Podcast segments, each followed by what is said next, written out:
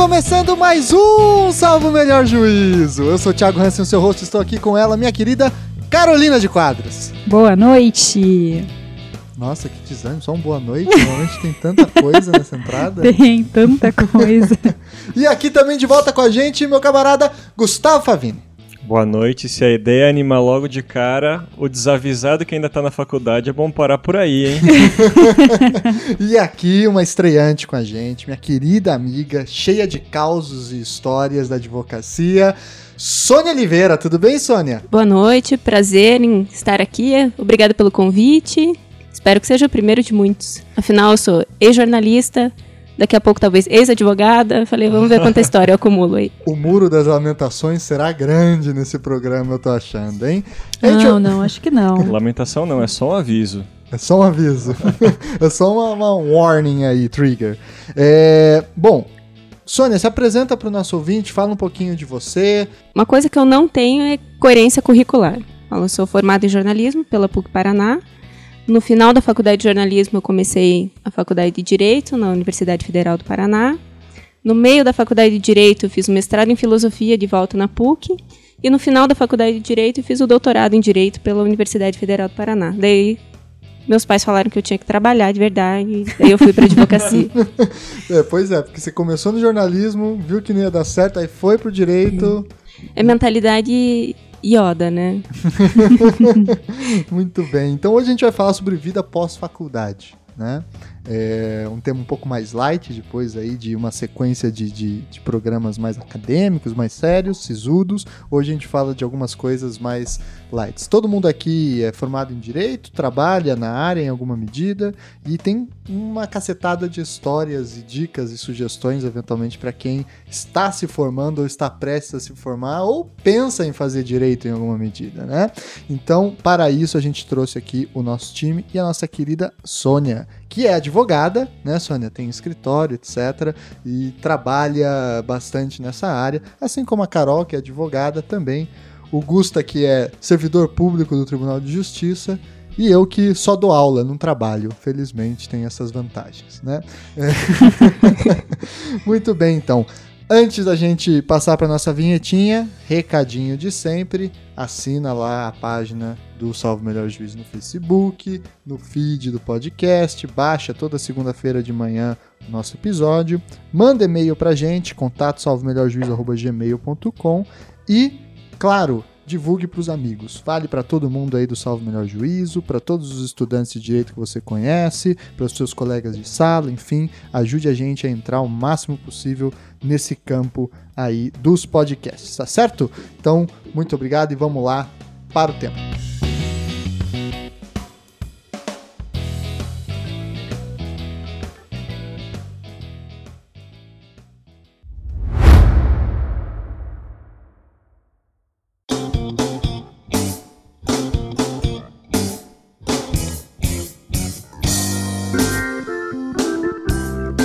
Pessoal, então vamos lá. O que vocês fizeram logo depois que se formaram da faculdade? Aquele branco, sai da faculdade, termina, pega o diplominha, festa, tranquilidade, aí bum, agonia de ter que trabalhar ou ter que fazer alguma coisa. Como é que vocês resolveram isso? Tem dois momentos, né?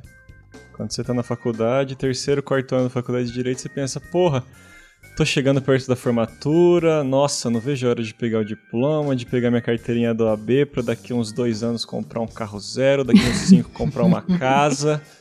E depois é só sucesso, ser feliz. Dinheiro vindo, né? É, então. e chega no quarto, Europa três fim do quarto ano. ano, você já tá um pouco, pô, mas será que é isso mesmo?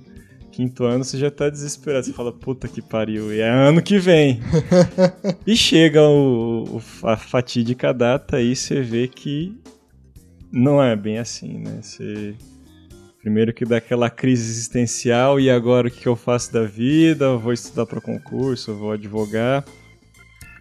E independente da escolha, nenhum caminho é fácil, né? Se você vai estudar para concurso, você vai ter que ter uma obstinação aí imensurável, né? Porque a dedicação para para estudo é realmente muito extenuante. E se for advogar também vai ser uma jornada igualmente cansativa, né? E não sei se são todos que conseguem comprar o carro com dois anos de advocacia e a casa com cinco, né? Enfim. Você consegue entrar no financiamento com é. Se der uma com sorte. sorte. É. E você, Sônia, o que, que você fez logo depois de sair da faculdade? Eu não podia fazer outra faculdade, eu já tinha feito. Já queimou então, essa ficha? Já, essa ficha já não Você podia ter feito engenharia, medicina, alguma coisa que prestava, mas foi fazer direito. É, eu adoraria saber fazer conta, mas é talento que não me pertence, assim. Não deu certo. O que não adianta, porque no direito a gente acaba fazendo muita conta também. Né? É. é você só vai descobrir depois, né? Que você tem que saber fazer cálculo e tudo mais. Isso, te enganam, né? Quando você tem que escolher entre os diferentes índices de correção monetária, você pensa, por que, que eu não fiz engenharia? Afinal, se eu consigo fazer isso, eu consigo construir uma ponte. eu decidi meio cedo que eu não queria concurso, então, por opção pessoal, assim, eu falei, tenho minha família aqui, tenho é, um irmão especial que necessita de cuidados, eu quero estar perto dele, eu não vou me arrastar para lugar nenhum desse mundo que não, não seja junto com a família toda. E experiência familiar também, se meu pai, com 25 anos de Petrobras, não conseguiu tirar a gente de Curitiba para nenhuma das plataformas na qual ele trabalhou, não ia ser eu que ia conseguir tirar a família toda para ir pro, pro interior num concurso, alguma coisa assim. Uhum. Então eu fui ficando e um, eu já namorava com meu atual marido e ele resolveu abrir o escritório. Foi meio por um desafio pessoal do, do pai dele, que ele trabalhava com o pai originalmente. E o pai falou: se não está satisfeito, sai, abre o teu, né? Faz melhor. E apesar de não estar tá fazendo melhor ainda, mas a gente está tá tentando. Está fazendo o seu. Está fazendo o nosso, pelo menos. E então, por falta de opção, não, não foi exatamente uma falta de opção. Não fui, não cheguei necessariamente a passar por aquela fase de desespero. Ah, o que, que eu vou fazer? Eu falei, não, ele está precisando de ajuda agora, vou, vou ajudar nisso, né? Quando o escritório crescer e tiver caminhando pelas próprias pernas, eu decido o que eu realmente quero fazer da vida. Ainda não cheguei nessa fase. Achei que com cinco anos o escritório já ia estar tá, já ia estar tá vivendo de renda, mas ainda não, né? Tem muito trabalho ainda. É, então. Mas a casa já comprou. A casa. dinheiro de escritório e tal. Não. o rio, a, gente... a risada de desespero da Sônia aqui se foi, tá, acho que foi transmitida por áudio para vocês. Não, a gente conseguiu entrar em alguns financiamentos, assim, do Não, mas até. Daqui uns 60 anos é... talvez termine, né? Aquele financiamento longo. É, pela experiência do, da família, do, do meu sócio e esposo, então a gente não começou do zero, zero. A gente tinha uma salinha para trabalhar, tinha bastante ajuda com, com patrocínio, capital. De, de clientes ali também? Não, mas isso ele, ele ajudou. Não, meio, foi meio simultâneo, uhum. assim, mas um pouco antes, assim, alguns meses antes, assim. Uhum. E, mas, claro, a experiência do meu sogro e até o próprio investimento e incentivo mesmo, né? Porque hoje nós somos em, em três advogados no escritório e são mais de 4 mil processos. Bastante coisa. 4 mil clientes, assim, são, alguns são elites consórcio, então é óbvio que em, acho que em cinco anos a gente abrindo a portinha e colocando uma plaquinha ah, na sim. frente não, não teria chego onde está sem, sem ajuda. Uhum. Então, sem ajuda para o pessoal que está ali, realmente é, é mais difícil. O caminho tem um pouquinho mais de pedras. E daí foi assim, fui ficando, fui ficando na advocacia. Eventualmente você descobre que você faz bem, então você, você vai ficando. Mas você gosta da, da parte do, do operacional mesmo, do, dos processos e tal, ou da parte mais comercial? Porque a gente fala em advocacia e, e existem esses dois pontos que são totalmente diferentes, né? É, a advocacia é um mundo de trabalho, na verdade, é. né? Não é, a gente acha que é uma coisa só, mas se divide em várias tarefas, né? É, até ultimamente eu tenho ido mais pesquisado, estudado um pouco mais o lado até de gestão de escritórios atividade de controle, enfim, esse uhum. tipo de uhum. coisa. E são três atividades das quais você não consegue fugir no escritório de advocacia, que é a gestão financeira. Você tem que pagar contas, tem que prestar contas e tem que sobreviver o tempo que você está ali trabalhando e o dinheiro não entra todo mês. É a parte do, de relações públicas, ou seja, o relacionamento do, com os clientes, como é que você vai interagir e angariar mais clientes. E a terceira parte é o administrativo jurídico ali, né? Controlar prazo, controlar estagiário, fazer fórum, tudo aquilo. Quando você é uma pessoa só ou duas, eventualmente ou necessariamente, todo mundo vai fazer tudo ou algum vai fazer mais de uma. Então, organizar isso no início é bem difícil. Com ao tempo, com o passar do tempo, você vai descobrindo onde que você tem mais talento. Eu, eu, hoje faço a parte, muito mais a parte de relações públicas do escritório. Eu lido direto, diretamente com os clientes, sempre que possível. A parte jurídica eu faço normalmente aquela parte mais demorada de pesquisa, pesquisar jurisprudência, essas causas novas e que aparecem uma por uhum. ano, que, que daí aquela que demanda mais tempo assim do que o os pepinos vão com a é, Sony. O... Administrar um escritório é basicamente é. como administrar uma empresa, né? É. Tem que ter um quê ali de empreendedorismo também para ter o tino da, da coisa, né? Eu, graças a Deus, fugi desse mundo de controlar mil prazos por, por vez também. Eu, né, eu cheguei a fazer um pouco disso. Carol também saiu da faculdade e veio direto advogar, né, cara? Eu me formei e. Eu me formei, já tinha passado na OAB no quinto ano. E desde acho que o terceiro ano da faculdade eu já pensava em advogar. Porque eu achava que, que, que eu precisava sair da faculdade e trabalhar. Então não foi nenhuma opção pelo, por não fazer concurso ou porque gostava da advocacia, mas mais por me colocar mesmo no, no mercado e, e começar a trabalhar.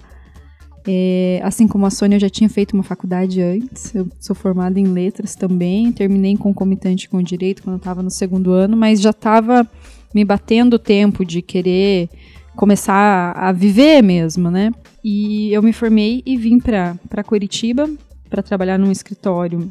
E, e foi tudo muito no susto, na verdade. Eu não sei, se me pergunta, eu não sei explicar como é que eu vim parar. Porque eu, eu sou advogada trabalhista, né? Depois que comecei a trabalhar, fui fazer uma especialização. Comecei a fazer pós em tributário e não, não foi para frente. Fiz seis meses de pós e troquei, porque eu achava que aquilo lá era era outra. Ah, rola outra... muito essas ilusões na faculdade. É, né? Das áreas em que se você acho... fizer após, você vai sair bilionário. Tributário. Quer saber qual que é a área que dá dinheiro. Empresarial. É, não, e, e, assim, não, não rolou. E aí eu fui fazer trabalho que era uma matéria que eu já me identificava, que eu gostava e que estava trabalhando e estava precisando. Eu, eu acho que isso que é o engraçado. Hoje eu penso assim que eu fiquei na área trabalhista e eu escolhi porque o caminho me levou mesmo para isso. Então fui fazer pós e continuo estudando direito do trabalho por isso. E gosto. Né? Tem isso que eu acho que é legal de dizer. Eu gosto, gosto de direito e gosto do gosto mais de direito do que é, da faculdade que eu fiz anteriormente. E eu acho que, que o legal é pensar isso, assim, que é um desafio diário. Depois que a gente se forma, a gente vê quanto que a vida durante a faculdade ela é, a gente a gente não, eu pelo menos, né? Tô falando por mim. Eu não tinha noção do que que tava por vir. Porque é um desafio todo dia. É o desafio de você. É um desafio e, e tem muito prazer nisso também. Porque, é, falando do meu ponto de vista, né, dentro da profissão de advogada, eu acho que é um baita prazer quando o cliente te faz uma pergunta e você sabe responder e sabe dar a solução e tem, uhum. e tem o caminho e, e consegue fazer, fazer o seu. E o cara te acha um gênio. Nossa, né? Aí. Não, mas é uma satisfação. E ao mesmo tempo, eu acho que o, o próprio tempo, saber lidar também com isso. Eu sempre fui bastante ansiosa, continuo sendo ansiosa, mas no começo eu, eu tinha um desespero. Meu Deus, eu não sei, e agora? Eu achava que vou morrer, né? Trabalhava 12 horas por dia no primeiro ano, segundo ano de advocacia, porque tinha essa, esse, essa gana de querer dar conta, tudo muito perfeito, querer fazer tudo muito bem feito. E essa ansiedade, na verdade, me levou para. Eu acho que hoje eu consigo enxergar as coisas de uma forma um pouco mais tranquila, inclusive de ter, um, de, de ter a humildade de dizer, puta, isso eu não sei. Mas eu, eu sei onde eu acho e me dá dois minutos que eu já vou ver como é que tá isso, enfim. É, tem coisas que a gente às vezes não consegue responder na hora para o cliente, ou então tem, tem o direito ele ele tem uma coisa que é muito bonita, né? Que é essa história da segurança jurídica. Então, ah, como é que tá tal assunto? Que, que, qual que é a solução para tal caso? Na verdade, é difícil a gente pegar uma situação que tem uma solução específica e só, né? Então, e para o cliente entender isso? É, então eu acho que. Doutor, o que, que vai dar esse meu processo? Aí você responde: depende. Mas vai dar certo ou não vai? Olha. Acho que a pergunta, a pergunta que, que volta na questão da engenharia, né? Quanto que, quanto que eu vou ganhar com isso, né? Qual que é o cálculo que vai dar? É. E você descobre que, na é, verdade, você fugiu, do, né? você fugiu da, da matemática, e mas Ninguém não. coloca as nossas olheiras, os nossos cabelos brancos nesse cálculo ali. É, não, não isso é verdade. Ah, não, advogado tá sempre roubando o cliente, né? Tem a, a, geral ideia de que também, a geral desconfiança do cliente com relação ao advogado, né? Sempre tá achando que tá rolando alguma coisa. O Gustavo, você começou a trabalhar, se, o Gustavo é do tipo gênio, né? Passou no concurso antes oh, de se formar. Chique Geníssimo. pra caceta. e você começou a trampar antes mesmo de se formar e qual foi a grande mudança? Foi quando você veio aqui para Curitiba? Pois é, cara, eu acho que não dá para atribuir uma grande mudança, foram algumas, né? Que até meu quarto ano da faculdade ali eu, eu tinha em mente que eu sairia da faculdade e iria advogar. Porque é, trabalhar eu já trabalhava, porque eu tinha. Na época eu trabalhava na prefeitura, depois fui trabalhar no Instituto Federal. Então eu falei, ah, vou com o dinheiro que eu ganho aqui no Instituto Federal, eu, eu consigo pagar uma pós. Na época eu morava com os meus pais ainda. Pagar uma pós e assim que terminar a pós eu vou advogar numa cidade maior. Que eu sempre tive esse, essa, esse interesse em, também em morar em cidades maiores e por infelicidade aí do destino, até então só tinha morado em cidade do interior. Porque meu pai é bancário, então, de 3, 4 anos a gente. Teu pai fez o que meu nunca conseguiu. É, tinha que mudar. E aí, durante a, a, graduação mesmo, eu fiz alguns concursos, assim, mas nunca foi meu objetivo a longo prazo. E aí ocorreu que um desses que eu, um desses que eu fiz foi o do Tribunal de Justiça, quando eu estava no terceiro ano da faculdade. E aí veio a calhar que eu já estava formado, já estava fazendo a pós-graduação na, na UEL fui chamado nesse concurso do TJ. Eu falei, ah, salário. Uhul! É razoável, né? Melhor do que advogado, pelo menos início de carreira, assim. Aí eu uhum. coloquei em xeque essa questão desse interesse pela advocacia. Porque se tem uma coisa que me apavora muito na advocacia é você ter que lidar com pessoa. Ixi. Cara.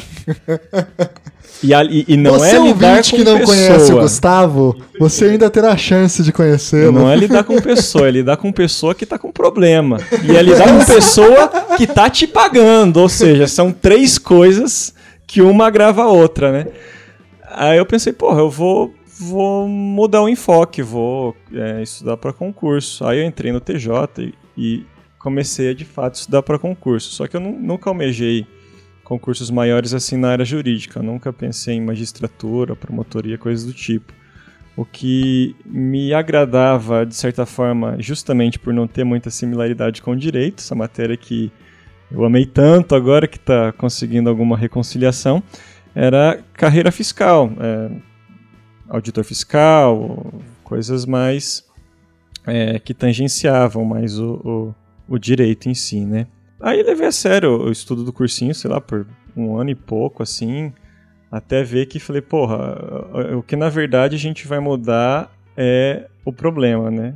Porque assim, se você não tem a identificação com o concurso que você está estudando, cara, você vai ter seu salário e você vai trabalhar pelo seu salário, você não vai ter necessariamente prazer pela fun função que você exerce. E aí eu comecei a questionar várias outras questões. Eu falei, porra, será que eu deveria mesmo ter feito a faculdade de Direito? Será que eu deveria estar estudando para concurso? E aí eu falei, não. Vou... Mas esse, esse um ano que você estudou, você estudou um ano e meio que você estudou, você estudou abdicando de outras coisas, fazendo não, esse esquema? Não, porque nessa época eu já estava no TJ, daí tá. eu fazia cursinho de manhã e aí eventualmente estudava de noite também. Então Entendi. tentava conciliar as duas coisas. Entendi. Estudava, sei lá, das 8 às 11, das 8 às 11, às 8 às 11 e meia. E aí depois de noite, né? Que o horário era até às sete de trabalho, chegava, chegava em casa, lia mais uma hora, uma hora e meia mais ou menos.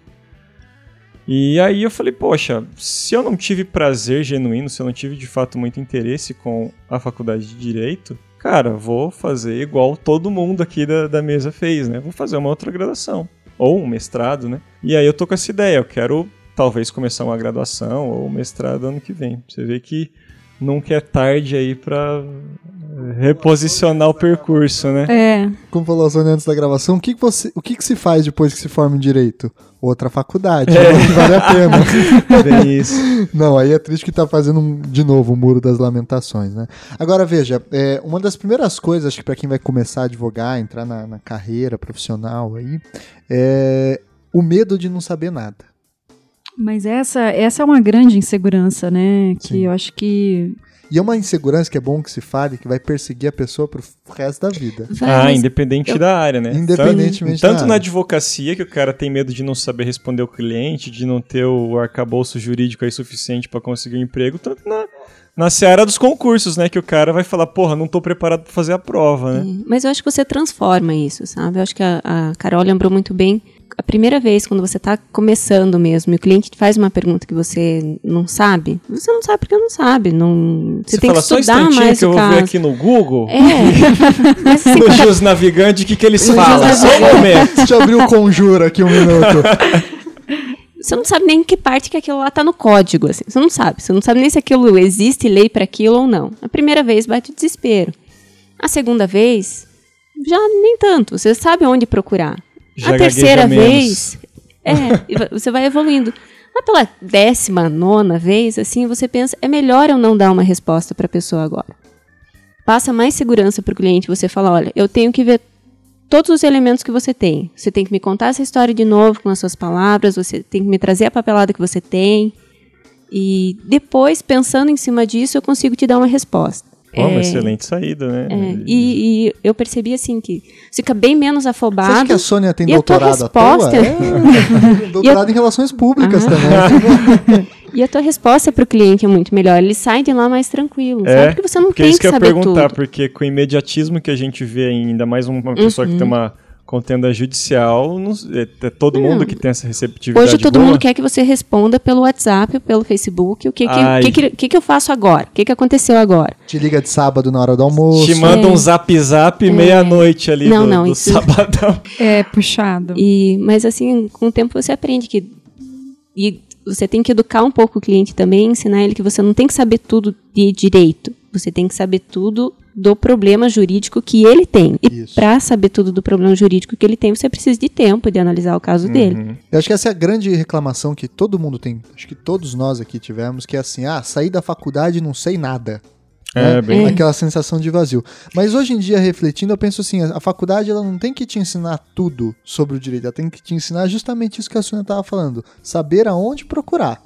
Uhum. Né? Essa é a característica de quem se formou em direito. Ele sabe aonde procurar, onde correr atrás. Não, essa é uma característica ler, de quem se formou em jornalismo. Você não tem que saber tudo, você tem que saber quem entrevistar. Mas é a mesma coisa no direito, você é. tem que saber onde pesquisar. Exato. Tiago, e você não contou também pra gente ah, eu, a minha história Cê... é muito, orto, muito heterodoxa.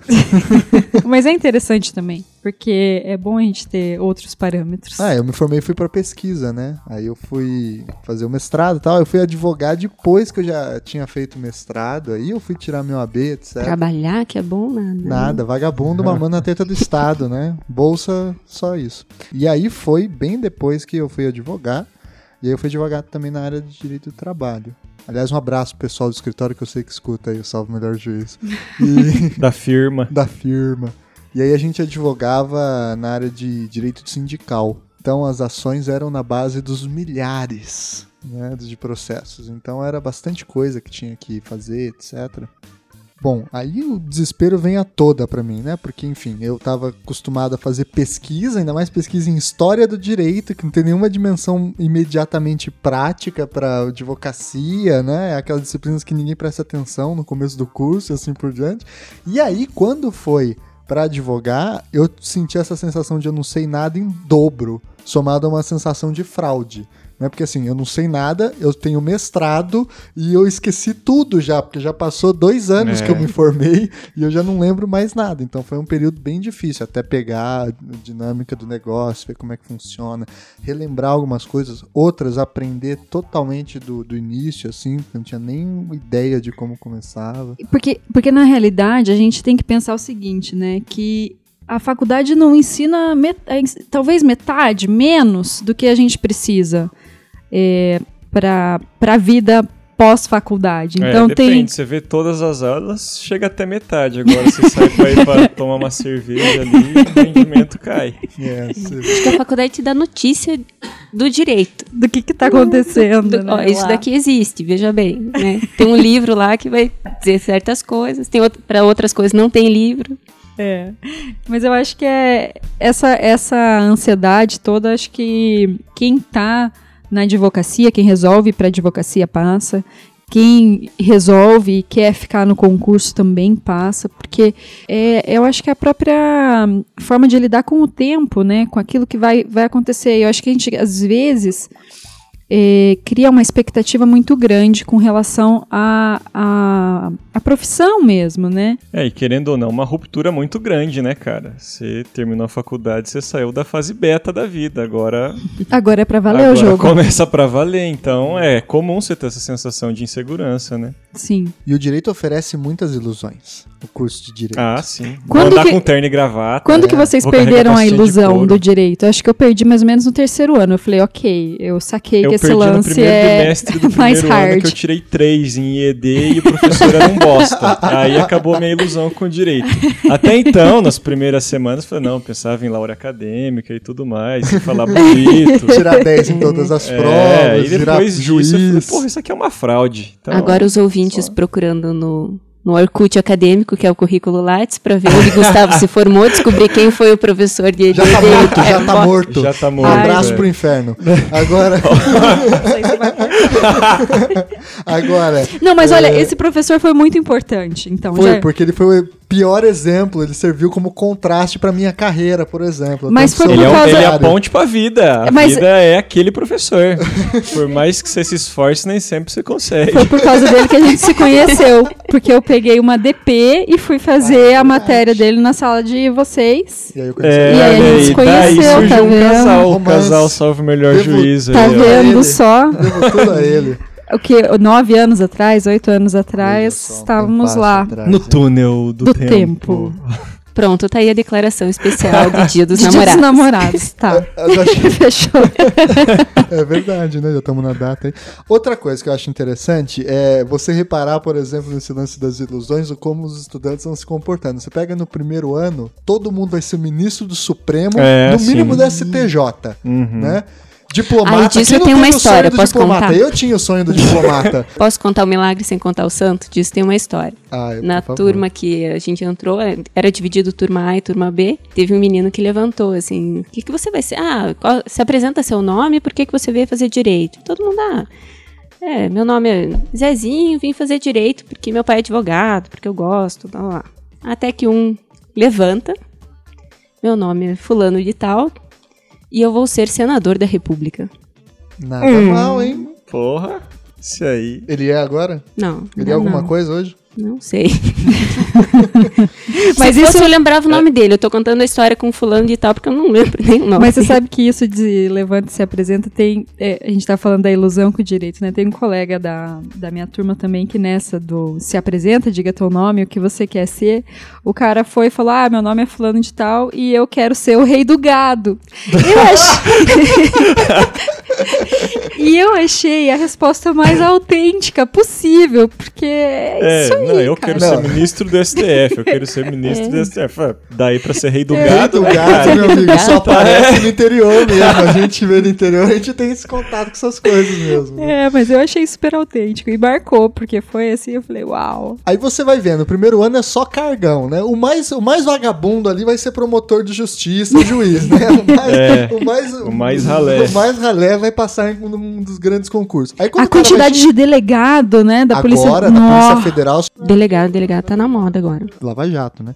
E aí, vai chegando no quinto ano, o cara se contenta com ser assessor de qualquer coisa numa comarca do interior pra ganhar dois pau, né? É, meu amigo. Quando tá no quinto ano, a pessoa tá pensando qual que vai ser a segunda faculdade. que ele vai É, o que, que eu vou fazer pra É ganhar outra. dinheiro, né? É porque eu acho também que nos primeiros anos a gente não tem noção do que, que é o mercado na área do direito, né, cara? Você pegar que é o curso que mais forma no Brasil e é uma área que não, não precisa de profissional. Tá Não. saturado de profissional. Sim. Tanto que, é, se eu não me engano, são quase 30% das pessoas que se formam em direito que não exercem, não trabalham na área, né? Eu diria que 30 Então- devem trabalhar. Acho que até mais. Ah, e, e aí a pessoa pensa, porra, eu vou me formar e vai ter um puta mercado me esperando de braços abertos. E na verdade a questão não é bem assim, né? Só que essa noção você só vai ter lá para frente, né? Na hora que você está nos últimos anos da faculdade, se não só depois de Só formado. depois. É, eu acho que às vezes a questão dessa essa maturidade do, do mercado, às vezes ela não vem com a formatura. Às vezes ela É. só vem depois. Aham. Quando você vai sacar o que, que tá rolando e tal. Mas eu, eu ainda acho que, que, mesmo estando saturado e tudo isso, eu acho legal quem quer fazer concurso e que, quem faz concurso, mas eu acho que é uma. É uma área que é muito complicada por conta do que a gente estava falando do tempo, né? O tempo que você leva para passar, não é todo mundo que consegue passar logo de início e a vida tá rolando lá fora, né? Sim. Sim. bola rolando e eu acho que às vezes na advocacia a gente tem ou em outras áreas, né, a gente tem essa essa possibilidade. Eu acho que está mais aberto. Então é, eu acho que eu ainda tenho entusiasmo com a, com a advocacia, apesar de, de tudo.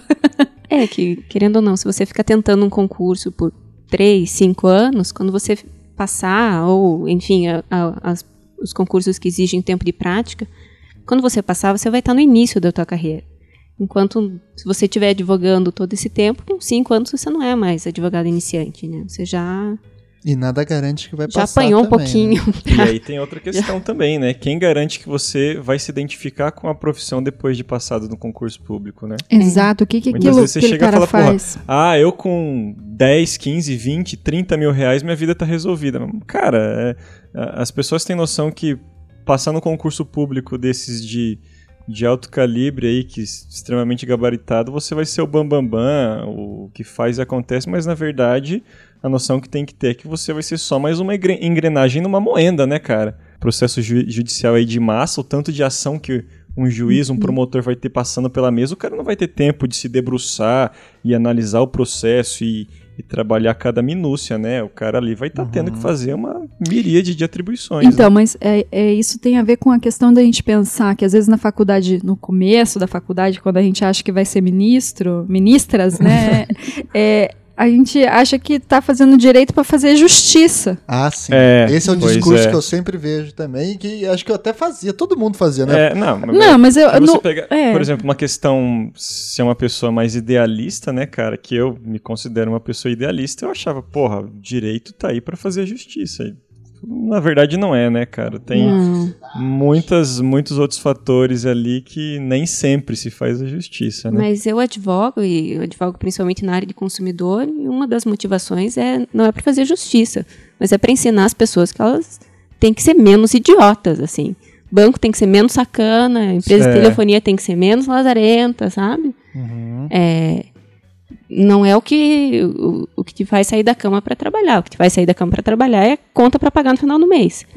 Mas é, É o o que te, é o que te até justifica. pra colocar o nome Até, do alarme, contas para pagar, sete É. da manhã, aí você já acorda e pula rapidinho. Vai vencer hoje. É. vai vencer boleto. hoje. É. E aí, disso também vem, então, é, depois que a pessoa se forma, essa decisão se vai fazer concurso, aí se fizer concurso, aí tem o primeiro episódio do Salve Melhor Juízo, que foi só sobre vida de concurseiro, Uhum. que a pessoa pode escutar. Mas, e aí tem, ela pode escolher a advocacia ou eventualmente pode ser louco, que nem eu, e ir pra academia. Mas quem escolhe a advocacia já parte pelo um primeiro problema que a Sônia já tocou nele rapidamente, mas eu acho que é legal a gente desenvolver aqui. Abrir um escritório ou ir trabalhar no escritório de alguém, né? Eu acho que esse já é um- uma grande questão aí para se colocar. Que- que- quais são os riscos, né, de se abrir um escritório? Porque é muito comum, a gente sabe disso, que a advocacia é um, um trabalho em que o, o retorno financeiro vem muito aos poucos e às vezes vem demorado, né? E desordenado. Isso, e o advogado não tem salário fixo, né? Não tem uma renda fixa, a não ser que faça algum contrato para uma empresa ou para outra, mas que não é sempre que vai acontecer. Né? Mas Ainda isso não é quando você abre a portinha e põe a plaquinha na frente, né? Você Isso. Tem que ter alguns anos ali para alguma empresa, enfim, arriscar em, em você. e- Como é que foi investir. essa a- agonia do começo do seu escritório, Sônia? De abrir um escritório e falar assim, não, agora eu vou investir tempo, dinheiro, emoção nisso aqui. Você chegou a pensar em trabalhar com alguém antes, ou chegou a trabalhar com alguém antes? Eu até recebi propostas, acho que para assessorar um juiz, um desembargador no TJ, não lembro exatamente agora. Tinha outras possibilidades assim de emprego, mas que eu nem cheguei a, a investigar muito, justamente porque tinha a necessidade. Ele tinha um escritório aberto que estava precisando de mim, onde eu podia ajudar um pouquinho e fui ficando. Depois chegou uma hora que eu falei, não, agora vamos oficializar e é, abrir o escritório realmente e me dedicar, me dedicar a isso. Para começar um escritório, eu acho que sem ou você tem que ter um outro emprego que pague suas contas e ainda sobra um pouquinho para você sustentar o teu escritório no início, porque não é o teu escritório que sustenta, é você que sustenta o escritório por alguns anos. Anos. Anos. a, a, eu acho que também a definição da área que você vai trabalhar implica nisso também. A gente sabe, a necessidade faz um bom ou mal pagador, né? Então, ó, essa lenda, não sei se é lenda também, para mim é lenda porque eu não, nunca atuei nas outras áreas, nem penal, nem trabalhista. Mas a lenda de que recebe primeiro o advogado penalista, por quê? Porque cara tá preso, né? Tá Vamos lá, né, gente? Depois recebe o trabalhista, porque Justiça do Trabalho tem algumas coisas fantásticas, que é difícil convencer um juiz do cível de que ele precisa separar os honorários do advogado do total que a parte recebe. Trabalhista eu acho que é muito mais palatável também. A pessoa percebe que o advogado está ali, que ela levou a causa para ele, que ele pegou a causa dela, que ele foi na audiência com ela, então ele vê o valor do advogado mais fácil. E o alvará sai no nome do advogado. E o né? alvará né? sai no nome do advogado. Agora, o cível, veja bem, a gente fica lá trabalhando, pesquisa, fica uns cinco anos em cima do processo, que era para ser um processo de cumprimento de sentença, que era para ser um seis ano, um ano e meio, seis meses.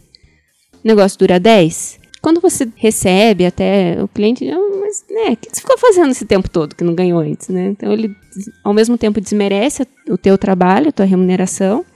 Isso quando ele lembra, né, do processo e de tudo mais, e do que ele tinha que, que acertar com você. Então, o civilista é aquele que, que recebe por último, se resolver o problema ainda, né? Senão.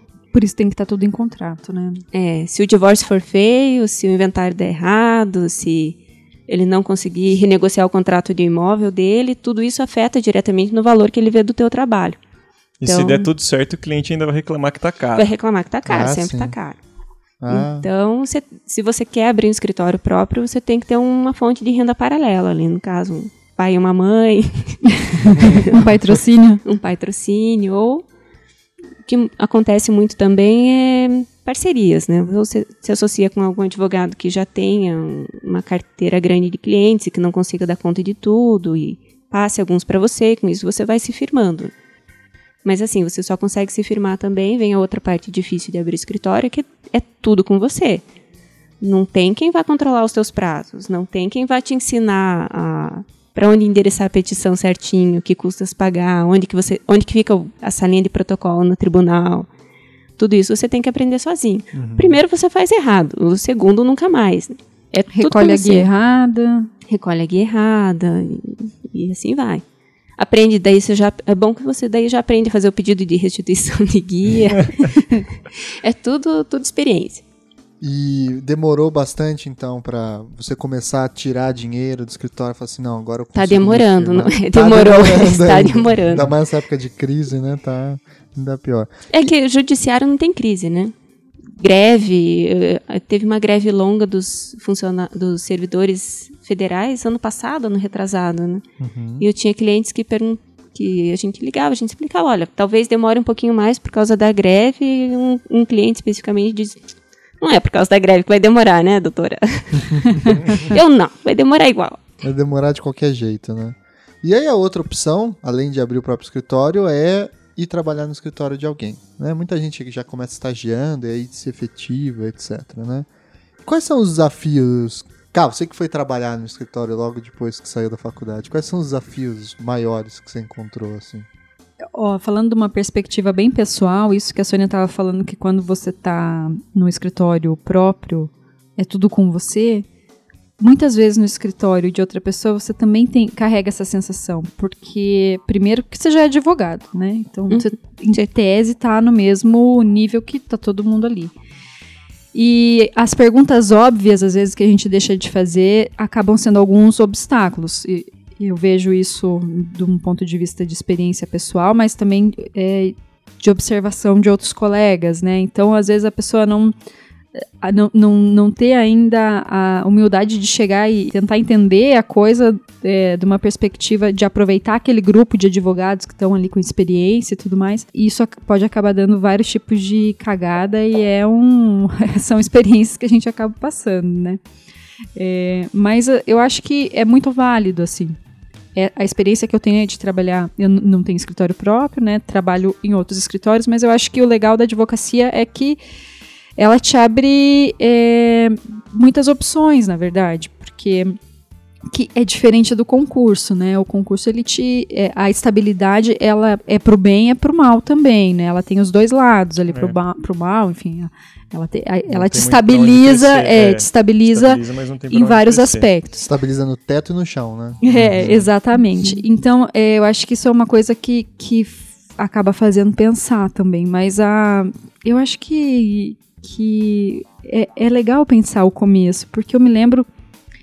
Eu me lembro da minha primeira audiência, eu acho que eu, eu mal dormi.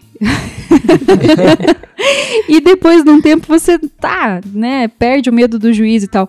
Eu ainda fico ansiosa com algumas audiências porque eu acho que ela é importante, né? É o respeito que a gente tem que ter com o processo, com a, com a causa do cliente, com o que está acontecendo ali. E, enfim, eu, eu sou meio Caxias, eu gosto de estar sempre com os, com os processos estudados, eu gosto de estar com as informações atualizadas. Então, é coisa que só o tempo vai trazendo para a gente ir aprimorando, aperfeiçoando e tal. Mas é, é legal pensar início. Eu me lembro de histórias assim, é, isso, isso que a Sônia falou, você não sabe em qual sala do tribunal fazer o protocolo, né? Às vezes no começo você não sabe que tem que levar. Eu não tive experiência como estagiária em escritório, só fiz estágio do lado de lá do balcão, fiz estágio é, em órgãos públicos. E aí eu. Às, às, vezes você não sabe que tem que, tem que ter a contrafé para fazer o protocolo, não é só. O que é contrafé para o nosso ouvinte? É aquela a cópia, né? A cópia que vai para outra parte. Já que você está processando outra parte, ela tem direito de saber por quê. Por quê, né? É, hoje, com o processo eletrônico, isso a gente já não. A galera que está na faculdade está ouvindo a gente, talvez não vai ter esse, esse prazer, né? De saber o que, que é ter que montar o processo com a contrafé, mas. E mesmo protocolo, né? Então. O pessoal que está saindo agora não vai ter o prazer de formar um instrumento de um agrado, né? Essa geração leite com pera. papelada imensa, né? Ah. Nossa, você estava falando das audiências, né? A audiência é um momento traumático. A primeira audiência é aquela que dá bateção no coração e assim por diante, né? Eu lembro de uma das minhas primeiras. E ela já foi aquela, daquele jeito. Daquele marcar. jeito. Como eu disse, eu advoca, advogava na área sindical. E aí eu fui para uma audiência representar junto o sindicato, junto com o vice-presidente do sindicato. Não vou citar nomes, não vou falar nada nem não. Mas é uma pessoa muito conhecida pelo seu lado explosivo no mundo. Né? Bom, resumindo. Eu sentei lá, eu só tava lá meio pro forma, porque na verdade era mais um acordo, uma Você só tava lá porque te mandaram. Tá? Porque me mandaram estar lá. E aí eu sentei lá quietinho, junto com o cliente. E tava lá outra parte, lá uma galera lá. Começou um bate-boca, um quebra-pau. Eu e o advogado da outra parte, a gente ficou se olhando assim com uma cara. Deixa... Colocou a pastinha no meio dos dois. Tem fome, gospe aqui! Deixa esses loucos brigando. O juiz ficou desesperado, sentou na mesa junto com a gente, falando: Pessoal, calma, calma, vamos tentar resolver. Ah, mas esse juiz aí, meu amigo, então. Faltou Justiça pulso. do trabalho, justiça do trabalho. Não, é porque esse meu cliente ele era conhecido por parar com um caminhão de som na frente da justiça do trabalho. Pessoa bem quis está ali no, no e, prédio. E chamar juízes por apelidos, né? e falar: esse juiz jamais fará uma sentença desse jeito. Vai dar aquela constrangida. Então ficou aquele climão. Aí não bastasse todo esse climão, uma treta desgraçada. Esse meu cliente, que é um cara muito maluco, saímos da salinha da audiência, estava indo pro elevador, aí a gente apertou o botãozinho, abriu o elevador, entramos. Quando estava indo fechar a porta, estavam vindo a outra parte para pegar o elevador. O meu cliente, em vez de, sei lá, fechar a porta e falar, não, aqui com o Nog você não vai, não. Ele a, segurou a porta e falou: venham, venham, fica apertadinho comigo aqui no elevador. Venham, venham dividir o elevador. E aí os caras da outra parte: não, não, não, pode descer. Você pode não tem fair play, nós não vai, não. Vocês estão com medo? Pode vir, cola aqui. Ou seja, imagina o que, que é. A primeira audiência, você pegar uma figura dessa que já sai intimando a outra parte pra porrada, tirando sarro de juiz e coisa que vale. Difícil. É. E, e vocês têm história de primeira audiência, ou de, de, de história de audiência, assim? História de audiência.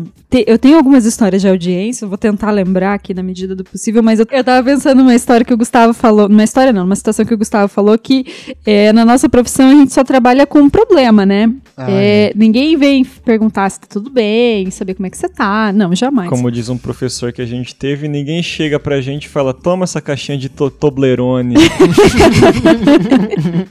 ninguém faz isso.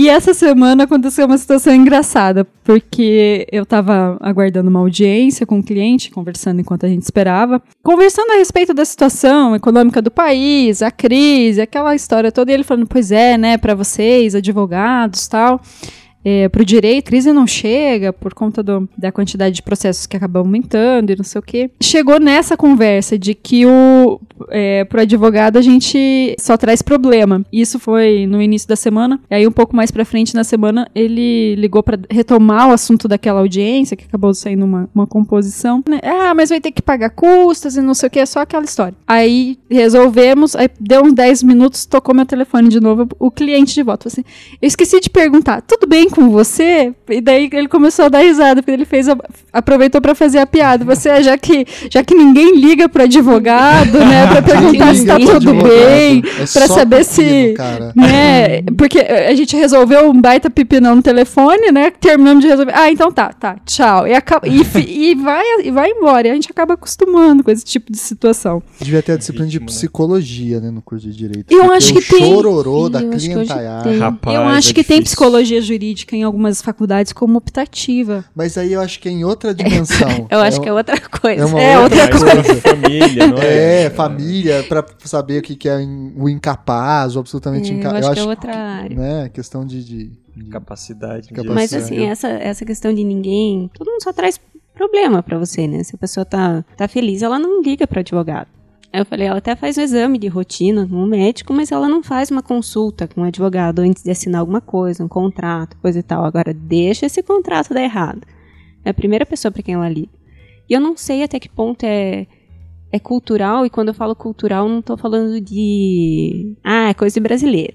Estou falando da nossa cultura jurídica mesmo, né? Nossa cultura jurídica ela é muito contenciosa. Uhum. E eu acho que isso prejudica, porque, primeiro, a pessoa só descobre se ela tem direito ou não, se ela está certa ou não, depois que o negócio virou processo. Eu acho que isso seria muito.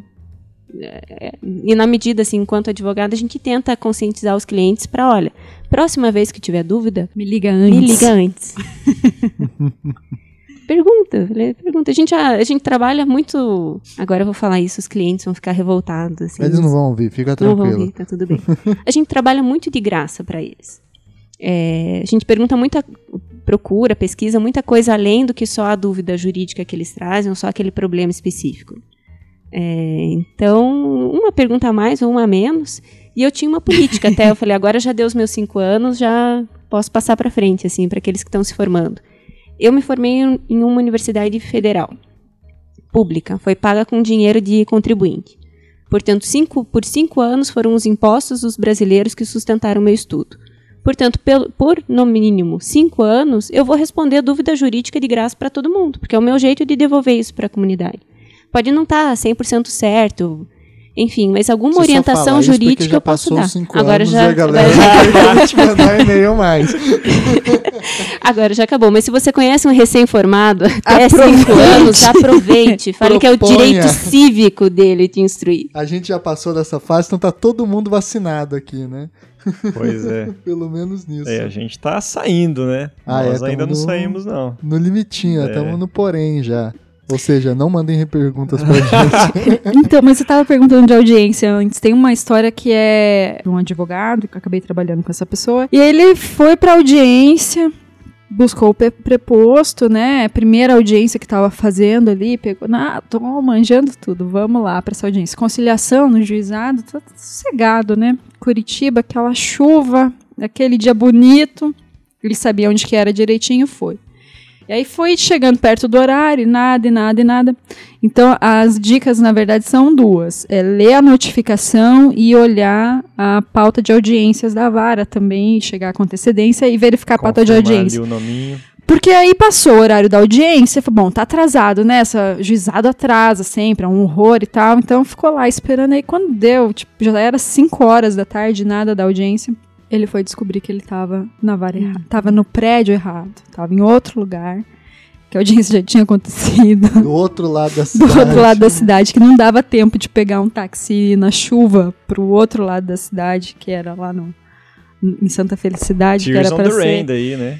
E aí foi um problemão, né? Porque é, e ainda tem o problema de você estar tá com o teu cliente ali. Como é que se você fala para ele? Aí, Crentão, você... era pra gente estar na audiência, mas fizemos burrada. Dá uma de chiquinha. fizemos merda, moço. E agora? Vamos comer um hot dog? É o que é dá. Que, é que, é Vamos que... tirar para o ímpar ver quem se joga na frente do expresso. É engraçado, é, parece que é engraçado, mas na verdade é triste pra caramba, né? Porque isso é. A gente tá falando do, dos traumas do começo, das primeiras audiências. Eu acho que esse é um trauma que a Se pessoa. quando dá certo já tem falação, imagina quando dá errado. terrível, então, terrível. Ô, Gustavo, você faz audiência, né? Você já viu muita história assim? Cara, eu comecei a fazer. É, acompanhar as audiências faz pouco tempo, mas esse juiz que eu trabalho ali, ele é bem ponta firme. Ele, ao contrário do que eu tive que lidar anteriormente, que na minha, na minha vinda aqui em Jacarezinho, ele é um esse cara... anteriormente... É, ele, é, ele é exemplar, esse atual. O cara é muito caxias, tipo, trabalha de manhã, de tarde, fica de noite, trabalha O juiz sábado. trabalha de manhã e de tarde, olha só. É, porque a rigor a gente trabalha do meio-dia às sete, né? Ele vai lá, trabalha de manhã, sai tipo oito, fim de semana o cara tá lá também. E ele não faz mais não, nada não da vida. É, As duas advogadas pela... aqui estão erguendo os ombros, assim, como ele trabalha final de semana de noite. Não, é. coisas que não sei, Acho que vocês já descobriram isso, mas não é todo juiz que faz isso, não. Eu acho que vocês já descobriram. Não sei se estou trazendo novidades. Nossa, que herói, um juiz que trabalha de manhã, né? Ele também é bem objetivo nas audiências, né? Tanto que teve uma vez aí que era um caso de um acidente que teve aí numa franquia de fast food.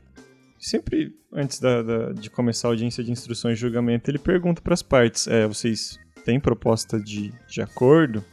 Aí as partes falam: ah, tem, não tem. Então, se começa a tergiversar muito, ele já corta. Ele é muito educado, só que ele é objetivo. E se começa a sair fora do eixo, aí ele perde um pouco da educação, mas ele é uma pessoa fantástica, assim. E aí numa dessa teve nessa audiência aí da, da, da rede de fast food, ele perguntou às partes se tinha proposta de acordo. Aí a parte a autora falou: Ah, quero X. Aí perguntou para pro réu, né? E você, Fulano, tem alguma, alguma contraproposta? Aceita o valor que eles se propuseram aí? O que, que, que vocês falam? Ah, meritíssimo, eu não sou muito a favor dessa proposta aí não, porque o valor tá muito excessivo. Ele, tá, então se tá muito excessivo, o que, que você propõe? Ah, é, na verdade, eu não proponho nada. porque eu acho que eu não tô errado. Aí o, juiz falou: é, se você não acha que tá errado, tudo bem. Mas aqui quem decide, pelo menos em primeiro grau, sou eu, né? Já que não vai ter acordo, vamos para julgamento. E julgou e condenou o cara a 20 conto ali, levinho, de dano moral pro cara. E, e fez o julgamento na audiência mesmo, não?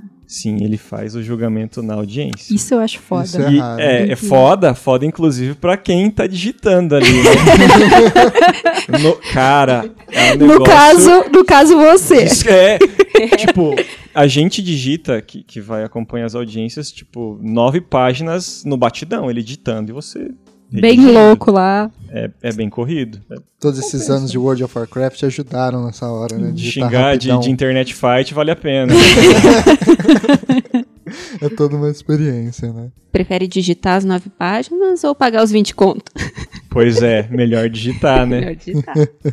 E melhor ainda, melhor oferecer algum valor ali na conciliação, né? Viu, gente? Vocês que têm aí problema na justiça, conciliação é sempre a melhor opção, viu? Exatamente. Justiça restaurativa. Vamos dar as mãos, um, dois, três. Fazer uma justiça cor-de-rosa. Para ter chegado até ali, a audiência, alguma coisa alguém fez errado. Então assume logo e tenta amenizar o prejuízo e, e, e você, por exemplo, que atua na esfera civil, sabe que a demanda é muito grande, que o, o processo não segue um rito muitas vezes que é celery.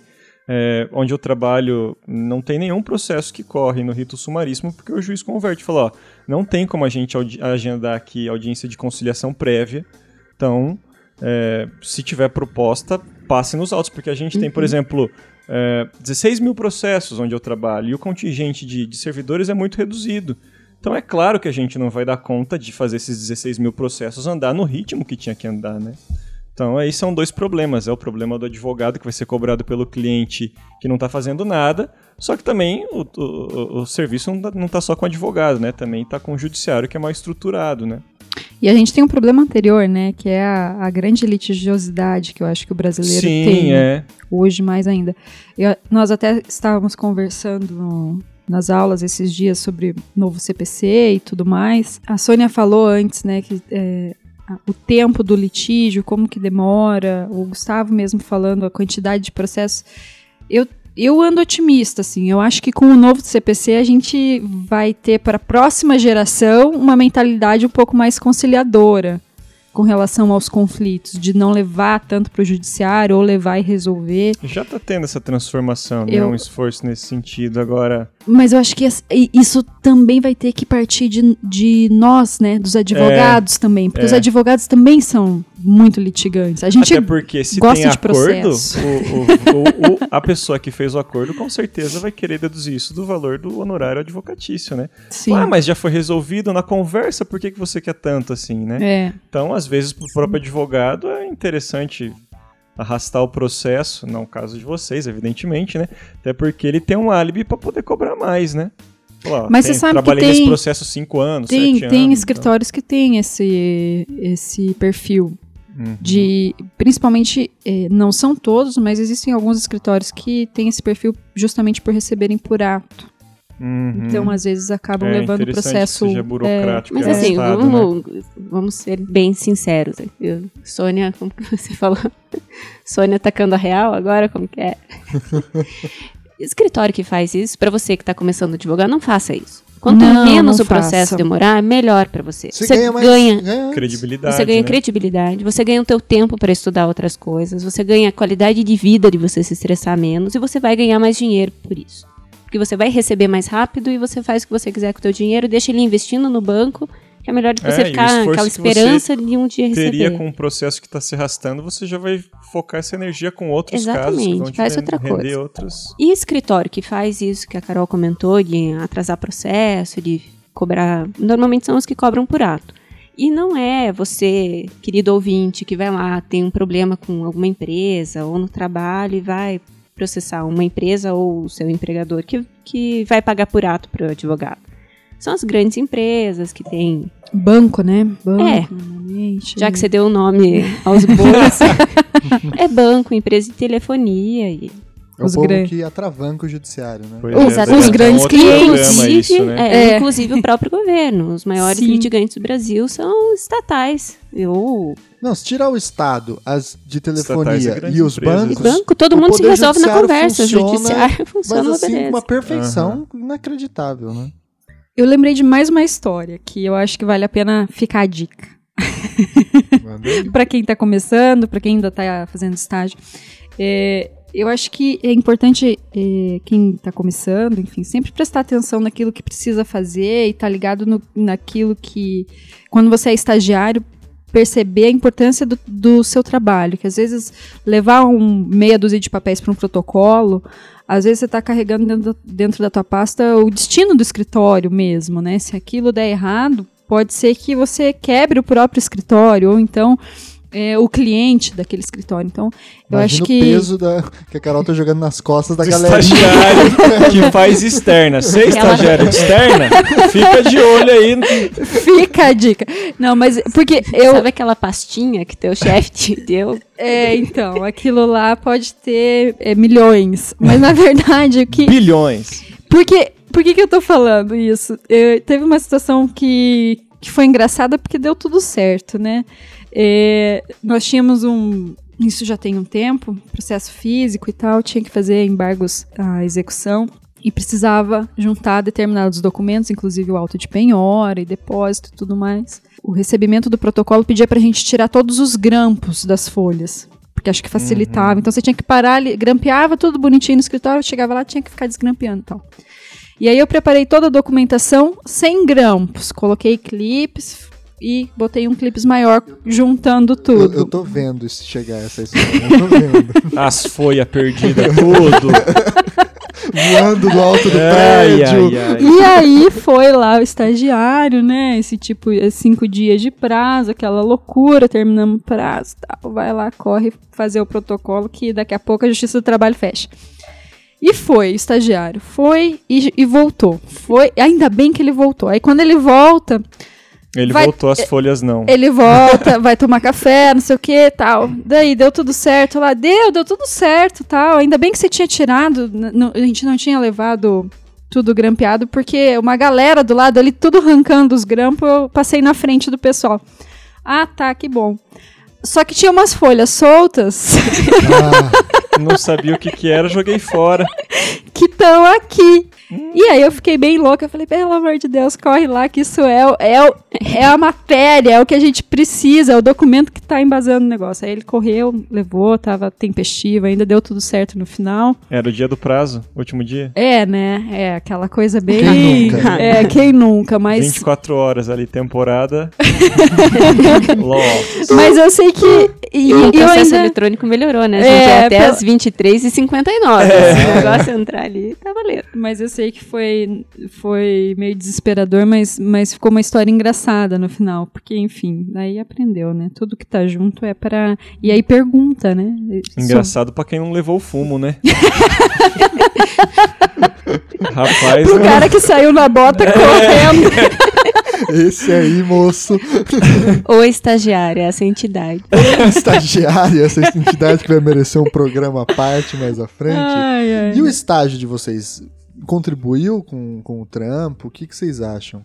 Porque eu sou uma negação no mundo do estágio, né? Então, Somos dois. Eu é, fugi deles. Foi é até curioso que tanto eu quanto a Carol, apesar de estarmos advogando hoje, a gente fez estágio em, não em escritórios, né? Eu fiz estágio no, no INSS e no Ministério Público Federal. Ou seja, pela, pelo currículo de estágio ali tinha tudo para não não advogar ou ir para concurso. Essa Mas... é a Sônia Operação Lava Jato. sai antes, sai antes. Japonês da Federal aí, ó. E meu pai já se aposentou da Petrobras, tá tudo certinho. Tá, tudo tá limpo. ah, descobrimos, tá Chegamos no ponto. Mas eu tenho experiência de contratar estagiário. Opa, vamos lá. Então, para você. we go. a gente teve dois momentos de abrir é, as vagas de estágio no site da OAB, ou seja, abrir geral, divulgar. Então 90 foram, currículos é, no e-mail. Mais ou menos assim, cada leva. Então tem algumas coisas que você não deve fazer no seu currículo. Por exemplo, escrever o seu próprio nome errado. Nossa. Esse é um ponto inicial importante. E eu, assim, não, os... sério? Sério. Isso acontece? não, não é que isso aconteceu com a Sônia. Você escreveu... De todas as pessoas no mundo para quem esse sujeito poderia ter mandado o currículo dele com o nome dele escrito errado, ele mandou para mim. É. A minha fama me precede. Mas enfim. E desses 90, essa primeira leva que a gente fez, eu falei, não, gente, pessoal tá, tá se esforçando, vamos lá. Então, dei feedback para todos, assim. Meu a segunda Deus. não, né? A segunda você já olha e já tempo deleta. isso não te come, imagina? Ah, me tomou uma tarde, mas 90 eu tava ainda naqueles cinco anos, sabe? Eu tenho que devolver ah, pra é. comunidade, assim. Ali você já devolveu um mês já pra comunidade, né? e acumulei uns meses pra depois. É. e, e o curioso foi que eu abri o e-mail, daí eu vi que o, era um erro de digitação, mas no próprio nome da pessoa, no primeiro nome, não era nem no, no sobrenome. Qual era o nome? Mas como você percebeu ah. isso? Estava com cópia de documento? Tava, tava diferente do endereço de e-mail, da assinatura do e-mail também. Ele ah, escreveu, você tá. enviou o currículo e assinou no final. É que às vezes o nome do cara é muito difícil, né? Spermatocleberson, uma coisa assim, não, né? É. Não era tanto, assim. Mas, enfim. Onde ele tinha que acertar, ou seja, se você está digitando um e-mail e troca uma letra no final do seu nome, ali não escreveu e-mail, tudo bem. Agora no currículo, revisa o currículo, gente. E é currículo, não é currículo, Vita. Currículo. Você vai falar todo o resto em latim? Eu vou te entrevistar em latim também. Não. a Sônia é doutora em direito não é à toa, não. É para dar carteirada da Taverna é, nos outros. É, currículo, currículo. E confira seu nome, coloque o período em que você está estudando. Isso, a maioria dos currículos a gente dispensou porque é, você nem sabe em que momento da faculdade é, a pessoa. Você não sabe se a pessoa. E não é ah, porque se você estiver no primeiro período, eu não vou te contratar. Não, às vezes o escritório precisa de uma pessoa no primeiro período, que é para fazer externo. Para fazer externo. Levar as folhas soltas lá. para digitalizar um processo, para fazer esse tipo de coisa. Às vezes não. É, curiosamente, até uma crítica que, que eu escutei de várias pessoas quando eu estava na faculdade ainda era que estavam perdendo tempo num escritório que não ia contratar. Eu sempre contratei estagiários com perspectiva de contratação. Eu quero uma pessoa que em dois anos ela vai sair melhor do que eu sair da faculdade e que em cinco ela vai estar melhor do que eu. Na vida, assim. Quero alguém que, que me supere, por quê? Para eu poder deixar pessoa, o escritório na mão dela, ela se desenvolver, ela fazer a carreira de dela renda. E Só na chibata. Claro. Agora falando aí, tanto você quanto a Carol, como profissionais que têm alguma experiência na contratação, é, para um estagiário ou para um advogado recém-formado, quais são as características que vocês mais se atentam quando estão analisando o currículo, fora o nome escrito errado, claro? Português correto. Assim, mas não é correto bonitinho, é correto impecável. Tá? Com pontuação. Com pontuação, hum, com coerência, acentuação. com formatação bonitinha. Caraca, Isso é o tipo Sônia de coisa é jornalista que não custa e nada. a Carol é professora de português. é, então, moçada, o vocês vão... critério, né? Hum. A galera que trabalhou comigo, olha que honra, né? pois é, tem que fazer menção honrosa É. aos estagiários que passaram E de experiência de, por exemplo, para alguém recém-formado, o que, que vocês acham que é condição? Sei lá, ter feito tantos cursos ou ter tirado nota, sei lá, maior que 7? Hum, Iniciação científica? O que, que é uma experiência que vocês acham que é essencial para começar a advogar? Eu- então, eu acho que é, para advogar ou para contratar, você tá falando? Para advogar no geral. É, para você contratar a pessoa para trabalhar Eu acho na, primeiro na vai, advocacia. é, primeiro vai depender do perfil que a pessoa. Do, do perfil que, o- que o escritório está precisando naquele momento, que é o que a Sônia falou. Às vezes você precisa do estagiário do primeiro período. Às vezes você precisa do advogado que tá, que tem três anos, porque tem uma carteira gigante que ele vai ter que chegar e amanhã vai ter que sair fazer três audiências e dar feedback para cliente e tudo isso. Então, eu acho que tudo isso vai depender muito do perfil. Mas no geral, eu acho que a questão, a minha impressão é que a questão dos cursos que vão se acumulando, seja na fase da, da graduação, como para advocacia, quem, quem faz cursos da OAB, o Thiago fala assim, a Carol é a garota cursos da OAB. Garota cursos AB. Mas é- eu acho que é importante, porque a formação ela vai ser sempre continuada, né? Então isso acho que eu acho que acrescenta. É, é um ponto que, que para a galera que está começando que, que fez cursos na faculdade, que fez, é, enfim, participou de, de audiência simulada tal, isso demonstra demonstra alguma experiência que, que eu acho que tem seu valor sim. Eu acho bacana. Uhum. Demonstra pelo menos que a pessoa tem interesse em continuar se aperfeiçoando, estudando, bus- coisa- buscando coisas diferentes. É, eu acho que não importa muito, pelo menos eu nunca analisei currículo nesse aspecto, assim, de nota ou de afinidade com uma disciplina ou com outra. Tem algumas coisas, assim, além do, do, do básico, assim, que eu acho que é o, o português correto, é o, o demonstrar interesse, demonstrar vontade em advogar. É até um, um ponto que eu conversei com, com o Thiago antes da gente se incluir ou não, se falaria disso ou não, é a relação entre o, o- aquela pessoa que está no escritório para esquentar a cadeira para concurso público ou ela está no escritório porque ela quer ter uma carreira na advocacia. Uhum. Dica É. número um: nunca fale no escritório que você quer concurso público. É, que você tá ali porque você vai ser tratado como um temporário sempre, sabe? Então, ó, a- a- quando essa pessoa ficar boa de verdade, quando eu investir o meu tempo treinando ela, enfim, preparando ela para o meu escritório, ela vai sair. Pula fora. ela vai pular fora. Então, isso eu acho que é um ponto bem. Você não é obrigado a saber o que você quer da vida quando você sai da faculdade. A gente, não... a gente acabou de compartilhar aqui no início que a gente não sabia. Uhum. Mas você, eu acho que tem que ser minimamente honesto com a pessoa que, que tá te dando uma oportunidade ali de, de falar quais são os seus reais interesses. Ainda que eu já contratei gente que, que tinha interesse em concurso e queria ver como que era a advocacia para ver se gostava ou não. Mas ela foi sincera comigo, essa foi a grande diferença. E daí, beleza, fica, mas seja sincero.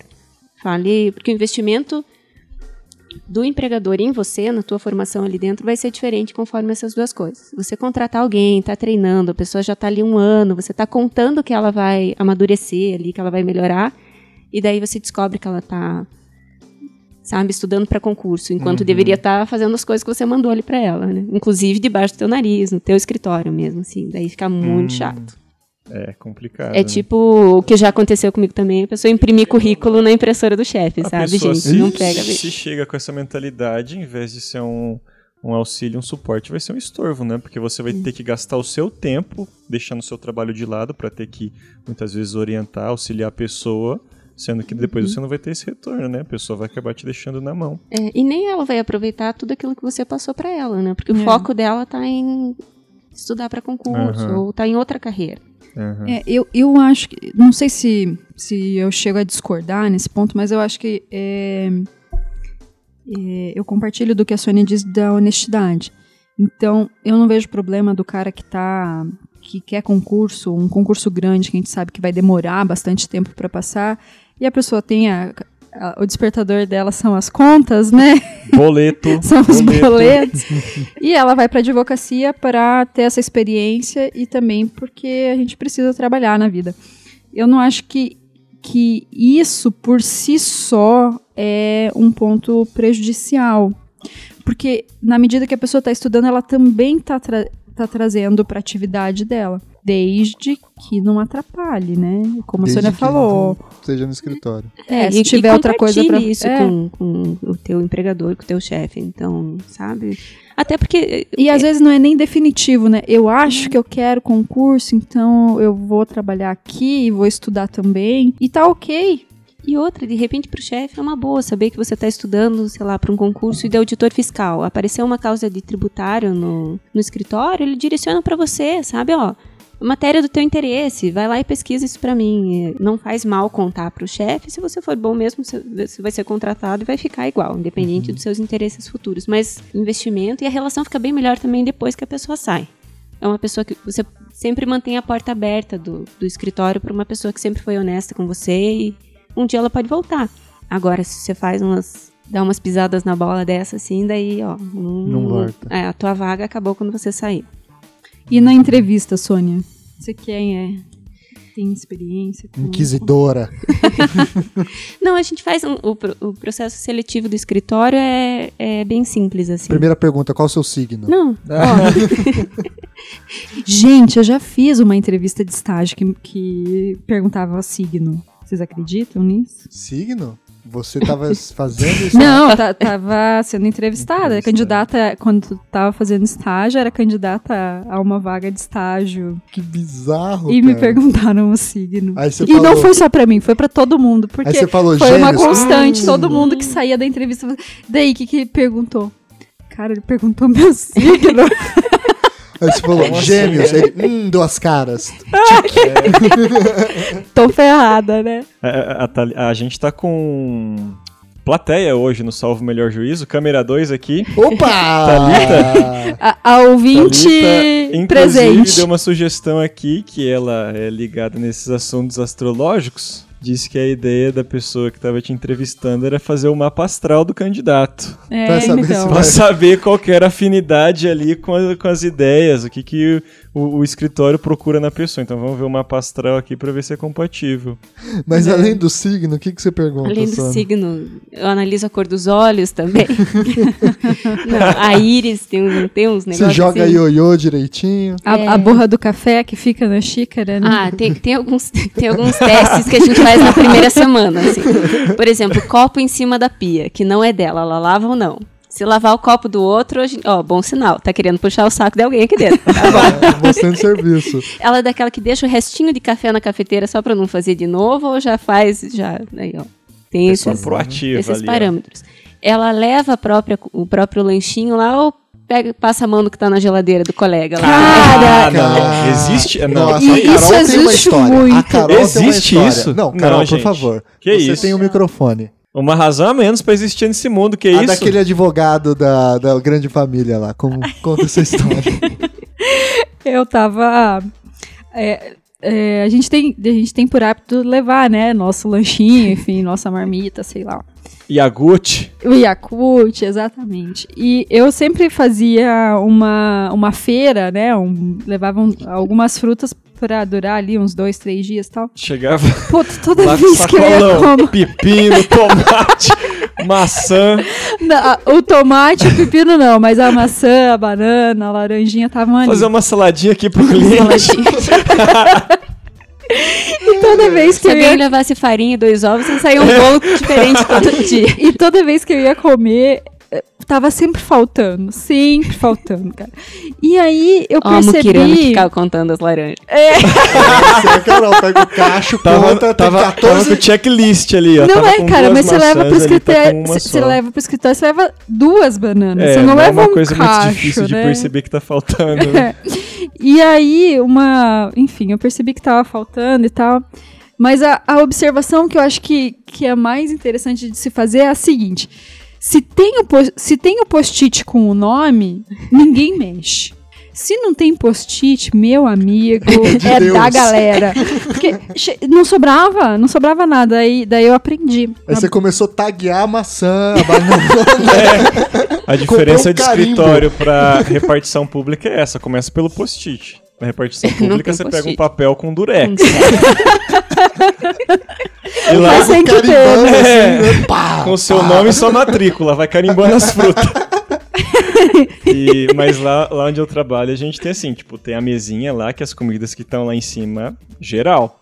Agora, o que é seu, você, sei lá, como a gente não tem geladeira dentro da secretaria, o que é seu, você, sei lá, Esconde deixa na sua gaveta ou na, na sua bolsa. Porque o que a gente tem entre nós lá, que o que tá é uma junto com, café, aquela... com o café ali, bolacha, ó, eventualmente alguém leva bolo, aí todo mundo pega. Não, mas assim, deixa eu, deixa eu ser sincera, assim, todos no meu escritório sempre foram muito educadinhos, muito comportados, ninguém pegava lanche de ninguém. Mas quando você falou de repartição pública, um ponto positivo de estagiário que veio de repartição pública é que eles estão acostumados com com a sofrência lá. Café de primeira. Então, assim, eles não vão imprimir coisa à toa, porque Café pode sólido, acabar o papel. Né? Então, você imprime o que é importante. Agora, vamos... ele vai pegar o caminho mais curto e mais rápido pro fórum ali, né? Então, o estagiário de repartição pública vem um pouquinho mais treinadinho, assim, no lado econômico. É bom. E eu fui, gente. Vamos não é tentar preconceito, salvar eu a pauta. fui. Vamos tentar salvar a pauta.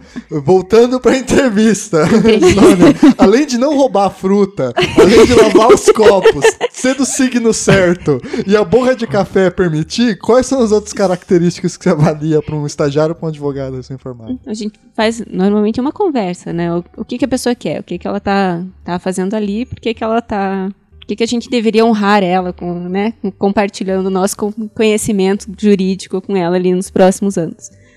E daí você sente qual, qual que é a da pessoa, né? Se ela tá para para esquentar a cadeira, se ela tá para porque o pai mandou fazer alguma coisa, porque alguém indicou, enfim. Mas a, a, e o nosso, a nossa seleção é bem simples assim e objetiva. Tá aqui o caso, faz a peça. Não precisa fazer a peça certinha, bonitinha, endereçada, tal, tal, tal. Mas faz uma contestação, faz uma contrarrazões ali. Se o lado endereçamento, número do processo, nesses termos pede deferimento, se esquecer de por isso, pra gente não importa. A gente não tá fazendo a prova da, da OAB ali. A gente só quer saber se a pessoa consegue argumentar e, enfim, escrever um texto coerente ali. E nem precisa ser na hora, sabe? Escreve, depois manda pra gente, pesquisa e tá tudo bem. Porque não é isso que a gente precisa. O, o, a gente precisa de uma pessoa que peticione, mas a gente não precisa que ela faça isso em duas horas, que nem o exame da ordem pede. Né? A diferencial você fala assim, ó, aqui não é exame da ordem, mas cada ajuda ou cada erro é 100 reais a menos no seu salário. Agora uma pergunta. Há uma diferença de escolha? É, vocês, tanto Carol quanto Sônia, contratam pessoas, né? Há uma diferença é, em opção. Só observação. eu não sou empregadora, mas eu faço parte da máquina, então eu ajudo nesse processo. Então, é, você faz é. as entrevistas, né? Quer saber se manda ou se não manda mesmo? Tem que perguntar se demite pessoa. Agora, dentro desses critérios, faz diferença entre é, quem se formou em uma universidade pública e uma universidade privada? Vocês levam em conta isso? O nome da faculdade, a fama da da faculdade, etc? Até isso foi é uma coisa curiosa que eu fui, a gente estava procurando estagiário e comentei com, com um colega advogado de outro escritório, de um grande escritório aqui de Curitiba. E ele falou, mas você quer estagiário para quê?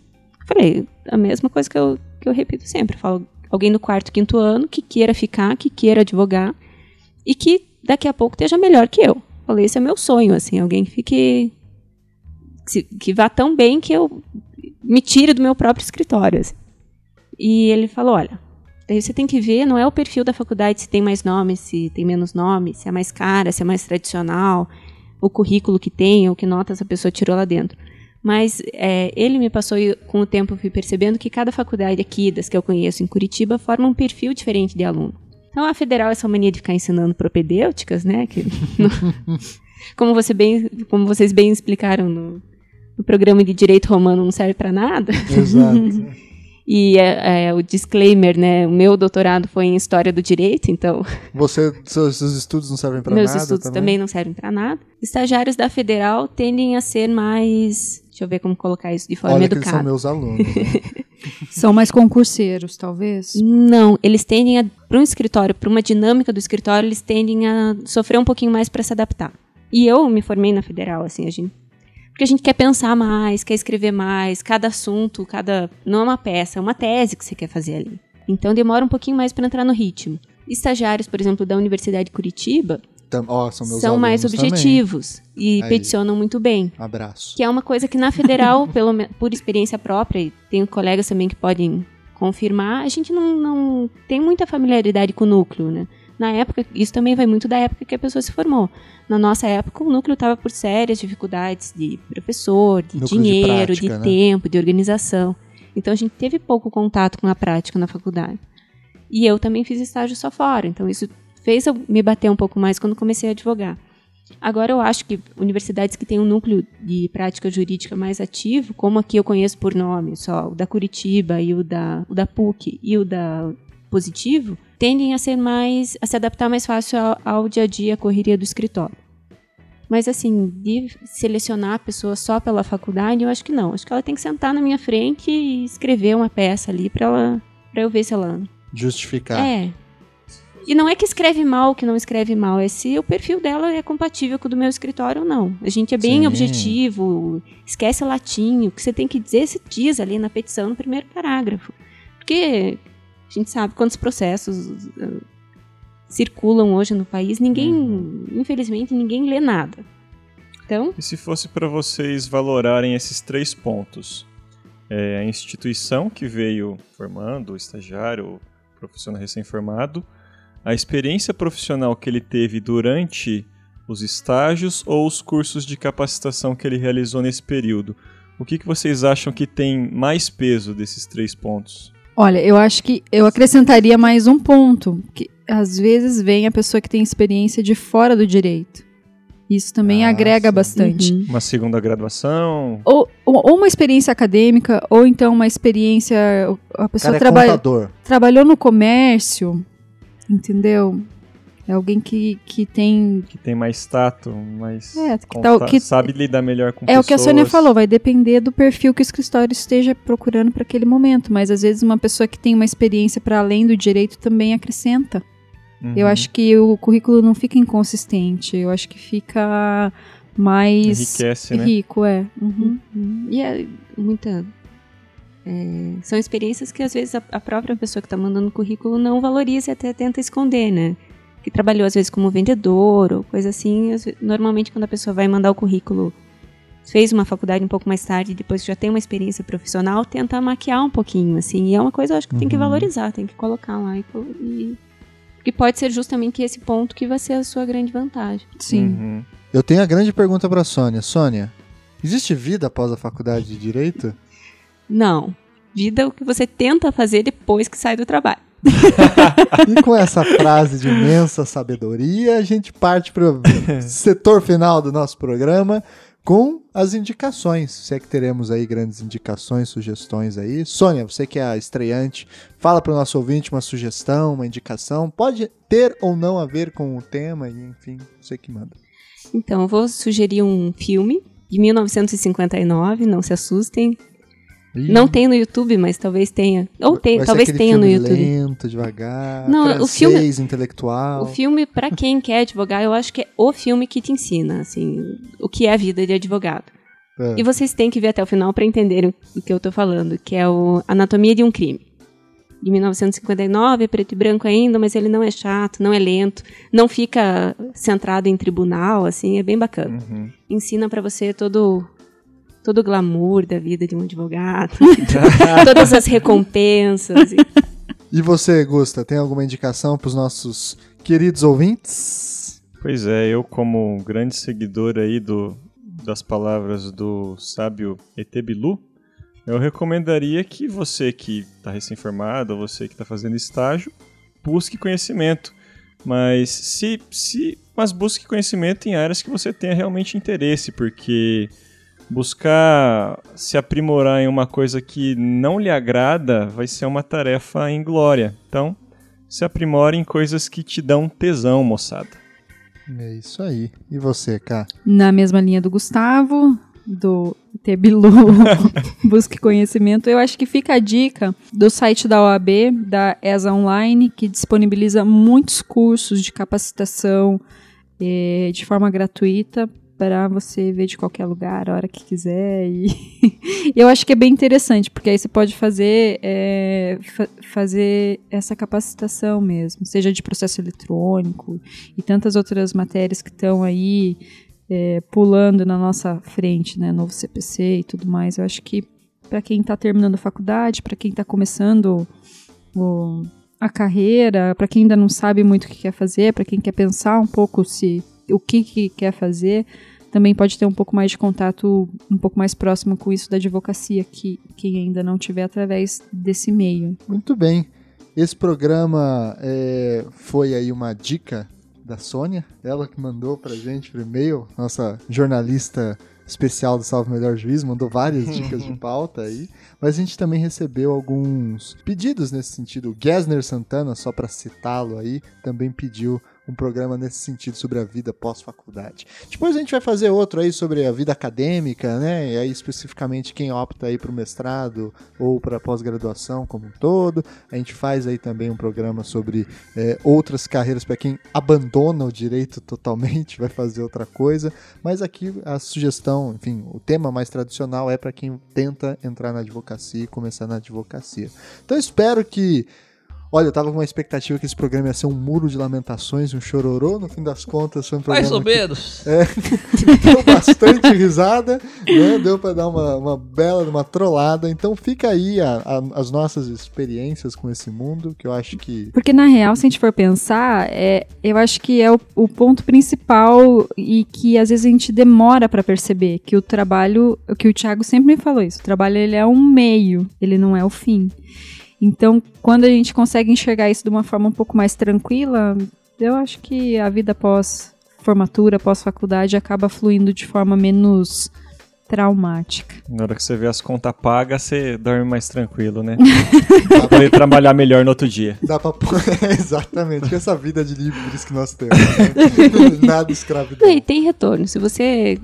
Você vai, vai tomar teu tempo, vai tomar... Trabalhando ali direto em cima do teu escritório, dois anos da sua vida, você vai sentir que foram dez, mas... Vai, se você uma trabalhar direitinho, uma hora dá retorno. Uma hora, como se diz, dá pra lavar a égua de ganhar dinheiro. Ai, não sei ainda essa parte. Estamos esperando, você conta se isso funciona depois, tá, Sônia? Depois eu volto para contar quando eu ficar rica. E abandonar o direito, eu volto para contar. Para ser podcaster. Ganhar mais dinheiro ainda. então é isso, pessoal. Vamos dar aquele tchau coletivo. Muito obrigado, minha querida amiga Sônia. Venha depois para falar de história do direito, falar sobre sua tese, falar sobre outras questões. A Sônia, a Sônia é muito humilde, mas ela é especialista em Michel Foucault também, em vários outros autores. Vai vir conversar com a gente, falar de outras questões aí. Obrigado também, Gusta e Cá, que estão sempre aí. Talita, nossa visitante especial que tá toda. Plateia aí. É, que tá toda envergonhada. A ouvinte manda, presente. Manda um, um oi ou um tchau pro pessoal. Coitada.